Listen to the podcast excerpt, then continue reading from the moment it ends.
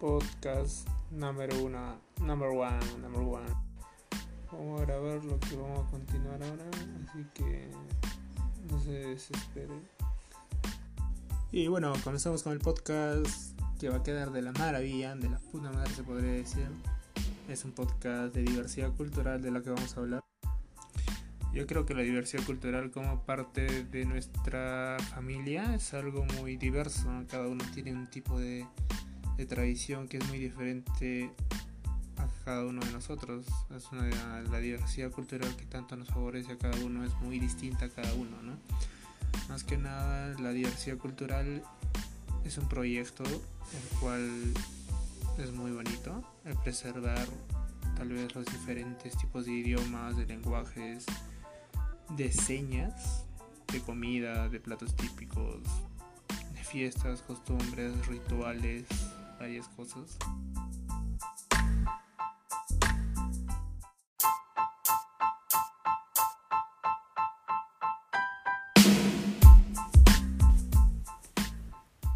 Oh, hola, ¿qué tal? Eh, somos el equipo Los Culturizados y en esta oportunidad vamos a hablar sobre eh, nuestra diversidad cultural que tenemos cada uno. Eh, los integrantes de mi equipo son Raúl, eh, que soy yo, Rodrigo, Alex y Luis. Saluden por favor, compañeros. Sí, buenas tardes. ¿Qué tal? están? ¿Qué tal? ¿Qué tal? Eh, Luis, ¿qué tal? Eh, Rodrigo, ¿qué tal? compañeros, ¿qué tal? ¿Cómo se encuentran? Todo bien, todo bien por mi parte. Muy bien. Como ustedes saben, vamos a hablar sobre nuestra cultura, ¿no? Por ejemplo, yo soy de Puno, ya, y bueno, ustedes saben que eh, pues lo popular de Puno es eh, la festividad de la Virgen de Candelaria, ¿no? que mucho más antes siempre se celebraba, ¿no? que ahora es eh, patrimonio considerado como el patrimonio inmaterial de la humanidad. A ver, háblenme un poco de los demás, de dónde son, a ver, quisiera conocerlos. Por mi parte, yo soy Luis Gonza. Por mi parte, mis bisabuelos son también de la ciudad de Puno, más que todo el, de un pueblo que se llama Mo, Mo creo que se llama. Ah, sí. Ellos ahí también festejaban lo que es la Virgen de la Candelaria, así como tú también comentabas. Claro. También sí. tenían varios, tenían varios, varios tipos de festividades. Más que todo era, creo que se caracterizaban por hacer fiestas grandes como por ejemplo lo que eran los carnavales, la Virgen de la Candelaria, pero más destacaban cuando era una boda. A veces las bodas duraban una semana, a veces dos semanas, dependiendo también de los padrinos, ¿no? O sea, ahí escogían lo que es el apadrinamiento y según a ello, ellos también, ¿no? Ponían cajas y cajas de cervezas y las fiestas iban alargando y alargando más. Sí, eso es muy cierto, ¿no? Eh, yo, yo también no soy de Puno, pero conozco así porque yo soy de Azángaro y en sí eh, siempre se caracteriza todo el departamento de Puno por celebrar las fiestas patronales, en, en honor a, a, vírgenes, ¿no? a patrones, que e incluso duran semanas, ¿no? Como tú lo dices, compañero, sí, es muy cierto eso, sí, duran semanas, ¿no? Eh, a ver, compañero Alex, por favor. Eh, yo soy Alex Jonathan, también vengo de la ciudad de Puno, eh, provincia de Yunguyo. Allá en Yunguyo hay una fiesta, la que más sobresale es la lo que es el mes de octubre, San Francisco de Borja y el mes de agosto, que es la fiesta, una fiesta grande, un, un, algo así como algo nacional, que todos, todos los departamentos vienen a visitar a la Virgen de Copacabana. Sí, sí, en el mes de agosto. Es muy famosa, sí. Es muy, muy famosa, la verdad, sí, es muy, muy conocido. La Virgen de Copacabana. Creo que consiste en subir un cerro o algo así. No sé mucho. sí, exacto. Consiste en cruzar la frontera al lado boliviano y ahí subir un cerro y ahí sucesivamente ponen cada quien con su creencia, pues ponen armas en sus casas, hacen misas, escuchan misa, llevan sus carros para bendecir, o si quieres algo, por ejemplo una casa, lo llevas a hacer a escuchar la misa y lo, lo, llevas al cerro, lo haces bendecir y supuestamente se cumple, es una creencia que dicen, es depende de la fe, ¿no? Claro, eh, van más que todo eh, con algo que tú quieres, ¿no? Algo que tú quieres y ahí pues eh, fortalece la fe, ¿no? Algo que tú quieres. Claro. Sí, muy, muy interesante, compañero. Tienes que llevar algo, una, tipo una maqueta pequeña de lo que deseas, de lo que deseas tener, ¿no? Sí. Sí, sí, sí. Y vais al sitio y lo tienes que hacer bendecir con el padre, haces escuchar una misa, lo llevas bendecir con el padre y van al cerro y en el cerro lo hacen pasar una pequeña misa. Y si haces con toda la fe, se cumple. Ah, claro, claro, sí, es, mu- es muy famosa esa, esa costumbre, sí, yo lo he escuchado muchas veces, es, eh, es muy conocido. Después tenemos la, ¿Ya? después tenemos la otra fiesta que es del 8 de octubre, San Francisco de Borja. Que la fiesta en sí dura de por sí a 8 días, a 7 días. Ah, una semana, wow, bastante tiempo. Una semana, exacto, una semana dura la fiesta. Claro, Cada ¿no? día tiene un altarán. Claro, tipo carnaval. Carnaval, por ejemplo, en mi zona se celebra el día en el mes de eh, marzo o febrero. Y ahí son cinco días y cada día tiene un alferado. Yo creo que carnaval es algo así de todos los departamentos, pero en día por la zona Puno más que todo, lo hacen como cinco días, el cortamonte, víspera. Sí, eh, eso se hace- los carnavales se celebran más que todo para, bueno, en, en mi zona se celebra para recibir la cosecha, los cultivos, ¿no? Esa costumbre, antiguamente era así, antiguamente, eh, por, por ejemplo, en, mi comunidad, se, se solía, cuando yo era niño más o menos se solía hacer fiesta así, y se iba pues a las chacras, ¿no? Bailando así, con los, con, con las, con, con los músicos, así, para recibir la cosecha con alegría, se solía hacer eso también. A ver, los demás. Ah, no, sí, sí tienes razón, más que todo mi familia, o mis bisabuelos usaban eso, ¿no? Lo que tú decías, lo que eran las fiestas de carnavales para recibir la cosecha. También, cuando ya iban a ir a hacer la cosecha, ellos iban y hacían como que una, un pago a la tierra, que les, que les decían ellos, donde hacían un tipo, una tipo de, de tradición, una pequeña fiesta entre ellos mismos, donde hacían el pago a la tierra.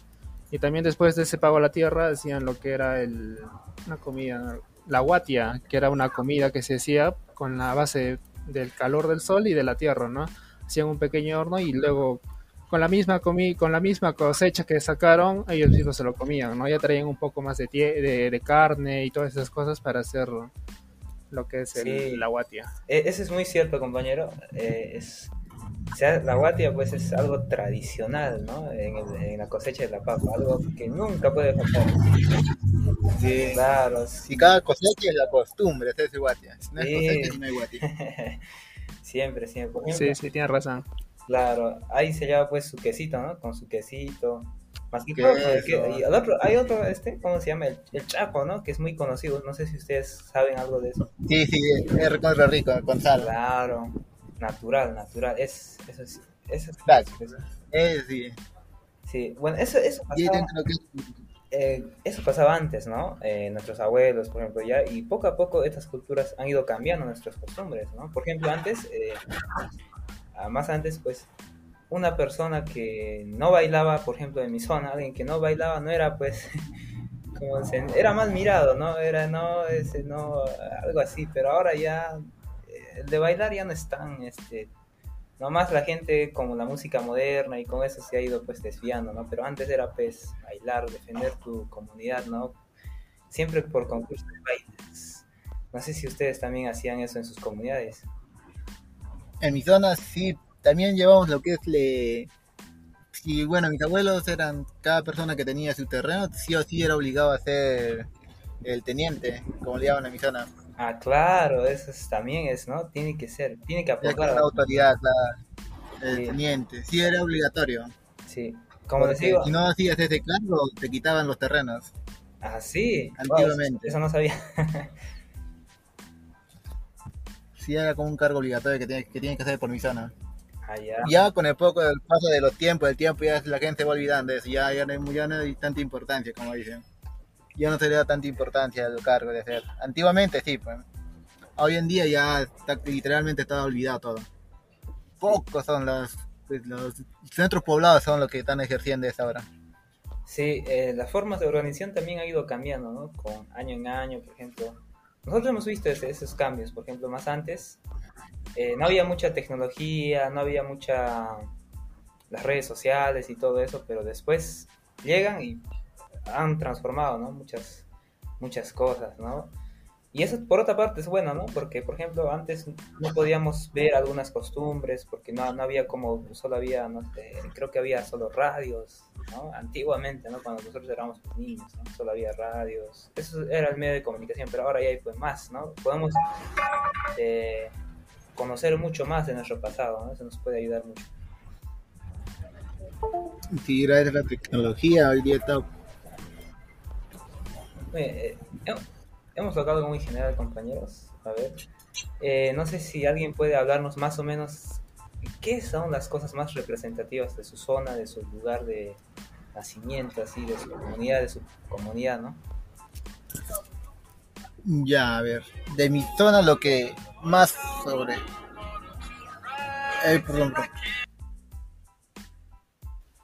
Sí, te Ah, bueno, de mi, zon- de, de mi zona lo que más resalta, que era una fiesta que, bueno, eh, hace tiempo ya la festejaban mis abuelos, que era, organizaba una, acá en Arequipa organizaba una fiesta de bailes, de danzas típicas de la región de, de Puno, y mis tíos todos se juntaban para realizar este tipo de danzas, ¿no? Hacía, me recuerdo que el mismo día realizaban un montón de comida para los bailarines y ellos iban a representar, ¿no? Como que a nuestro, a nuestra familia, ¿no? Que era en general.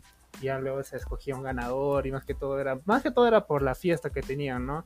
Preservar la, la cultura que tenían, más que nada. En Claro, ese entonces mis tíos. Ah, muy interesante, muy interesante. ¿Y ahora también se sigue celebrando eso o ha ido cambiando? Ahora ya no tanto, una vez que ya fallecieron mis abuelos, ya no se celebra tanto ya esa, esa danza, más que nada. Pero mm, bueno, eso ya se perdió ya yo creo, eso fue ya en el futuro sería, ¿no? Ah, claro. En mi caso, por ejemplo, algo muy representativo de mi, así de mi zona es el Chaco. eh, también se trata de las fiestas carnavalescas, pero nosotros, eh, más que todo, para poder eh, hacer un concurso de danzas, todos llevaban pues un animal, un animal salvaje, Y el animal pues se tenía que agarrar con manos, ¿no?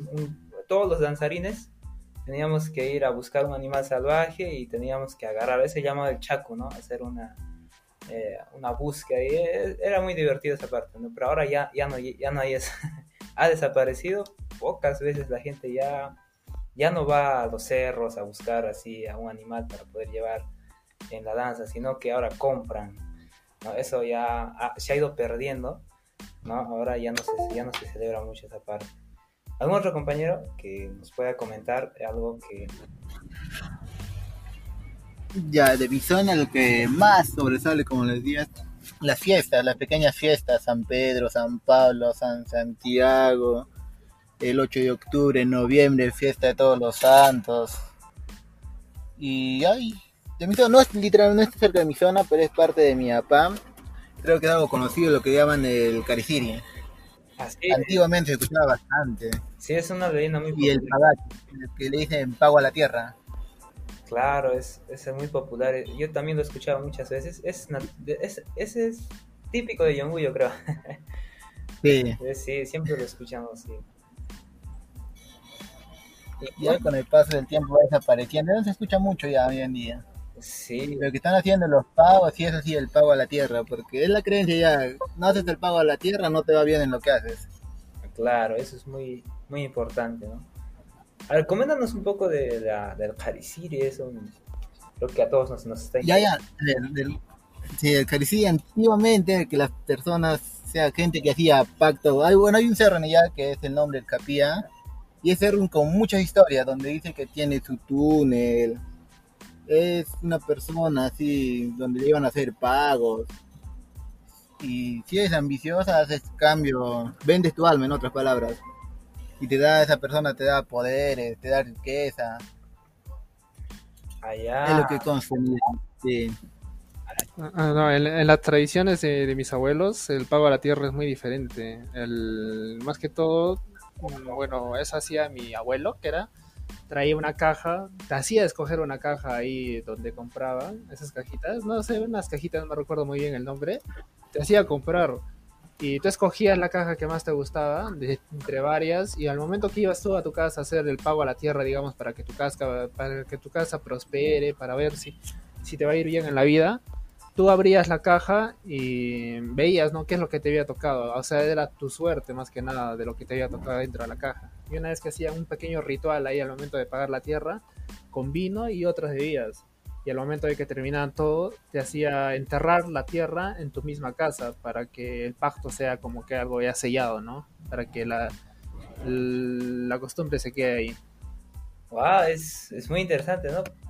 Por ejemplo, en mi caso, en mi zona, también es algo un poco diferente el pago a la tierra, ¿no? En nuestro caso, más que todo lo hacemos para, como tú dices, ¿no? Para, por ejemplo, al construir una casa o si no, para irnos antes a un viaje, siempre hacemos, pero nosotros lo hacemos más que todo con la coca, con la coca, con el vino, con el...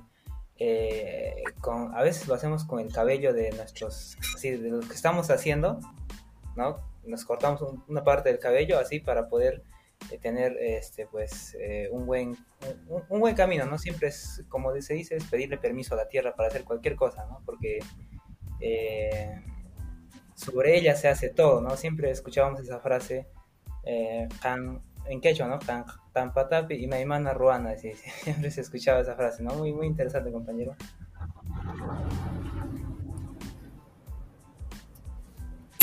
La misión del pago de la tierra consiste en sacrificar un animal. Ah, también. O hacer pasar una misa. Claro. O hacer pasar una misa con pago a la tierra igual, con una misa pequeña, con rituales. Es lo que es la parte de misión del pago a la tierra, lo que le llaman trata de un sacrificio. Ah, sí, también, sí, sí. Claro, ¿no? Entonces, eh, todo lo que hemos conversado después de nuestro pasado, ¿no? Y que aún ahora el pago de la tierra sigue ahí, ¿no? Sigue presente, ¿no? Esa, esa, esa, esa costumbre nunca va a desaparecer. y tenemos que practicarlo, ¿no?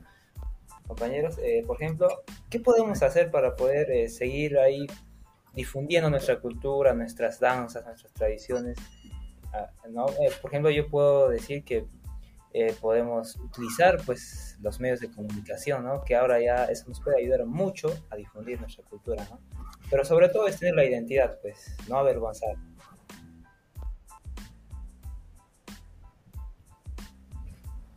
Ah, sí, sí tienes mucha razón. El no avergonzarse es un paso muy importante. Más que todo, el no obligar a nuestra familia. Por ejemplo, yo a mis primos les intento inculcar lo que es las tradiciones que tenían mis abuelos, mis bisabuelos. Pero yo no los obligo a, a que tengan las mismas tradiciones, sino que ellos mismos entren poco a poco a, esa, a ese tipo de cultura que teníamos nosotros antiguamente, ¿no? Ya si les gusta, ya pueden continuarla así de generación en generación para preservar lo que es la cultura de cada familia. Claro, ¿no? ese es un punto muy, muy importante, ¿no? El de enseñar a nuestros menores, ¿no? Que también ellos practiquen, pues no se puede quedar ahí. Y así pues podemos estar transmitiendo de generación en generación, como lo dice.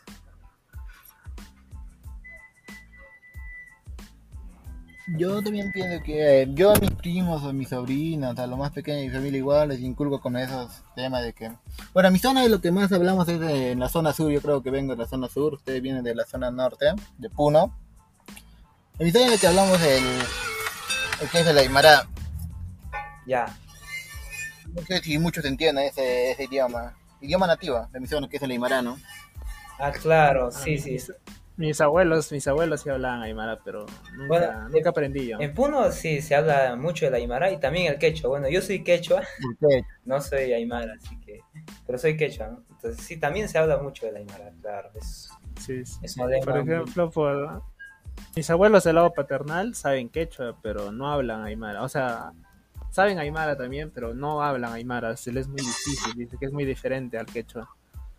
Sí, es muy diferente. Sí, es muy diferente. Claro, es muy diferente.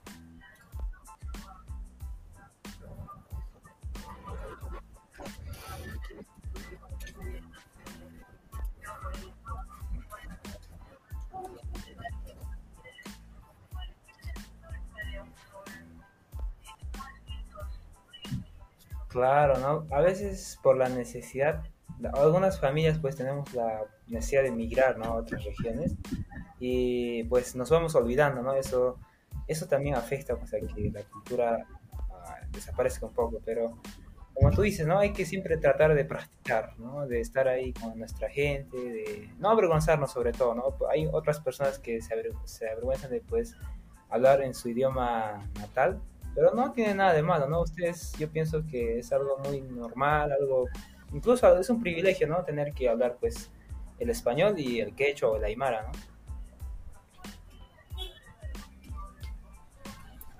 Ah, sí, sí, tienes razón. A mis abuelos también le pasó lo que es el choque intercultural cuando vinieron acá lo que es Arequipa, ¿no? Mm, más que todo en las fiestas, la, la forma de vestimenta era muy diferente, el lenguaje también era distinto, más que nada, porque ellos hablaban allá en su tierra con lo que es quechua, ¿no? Y acá hablaban el español, eso fue un choque muy, muy grande, me dijeron que no entendía muchas palabras, pero se tuvieron que, poco a poco tuvieron que irse acostumbrando, ¿no? Tuvieron que haber lo que es la, fusión de las culturas entre la arequipeña y lo que es la de Puno, ¿no? Claro, compañero. Muy bien. Eh, muchas gracias a todos. ¿no? Hemos hablado sobre nuestra cultura. Espero que se siga difundiendo. Muchas gracias por su participación. Adiós. Sí, sí, hasta pronto. Hasta luego. Hasta la próxima, compañeros.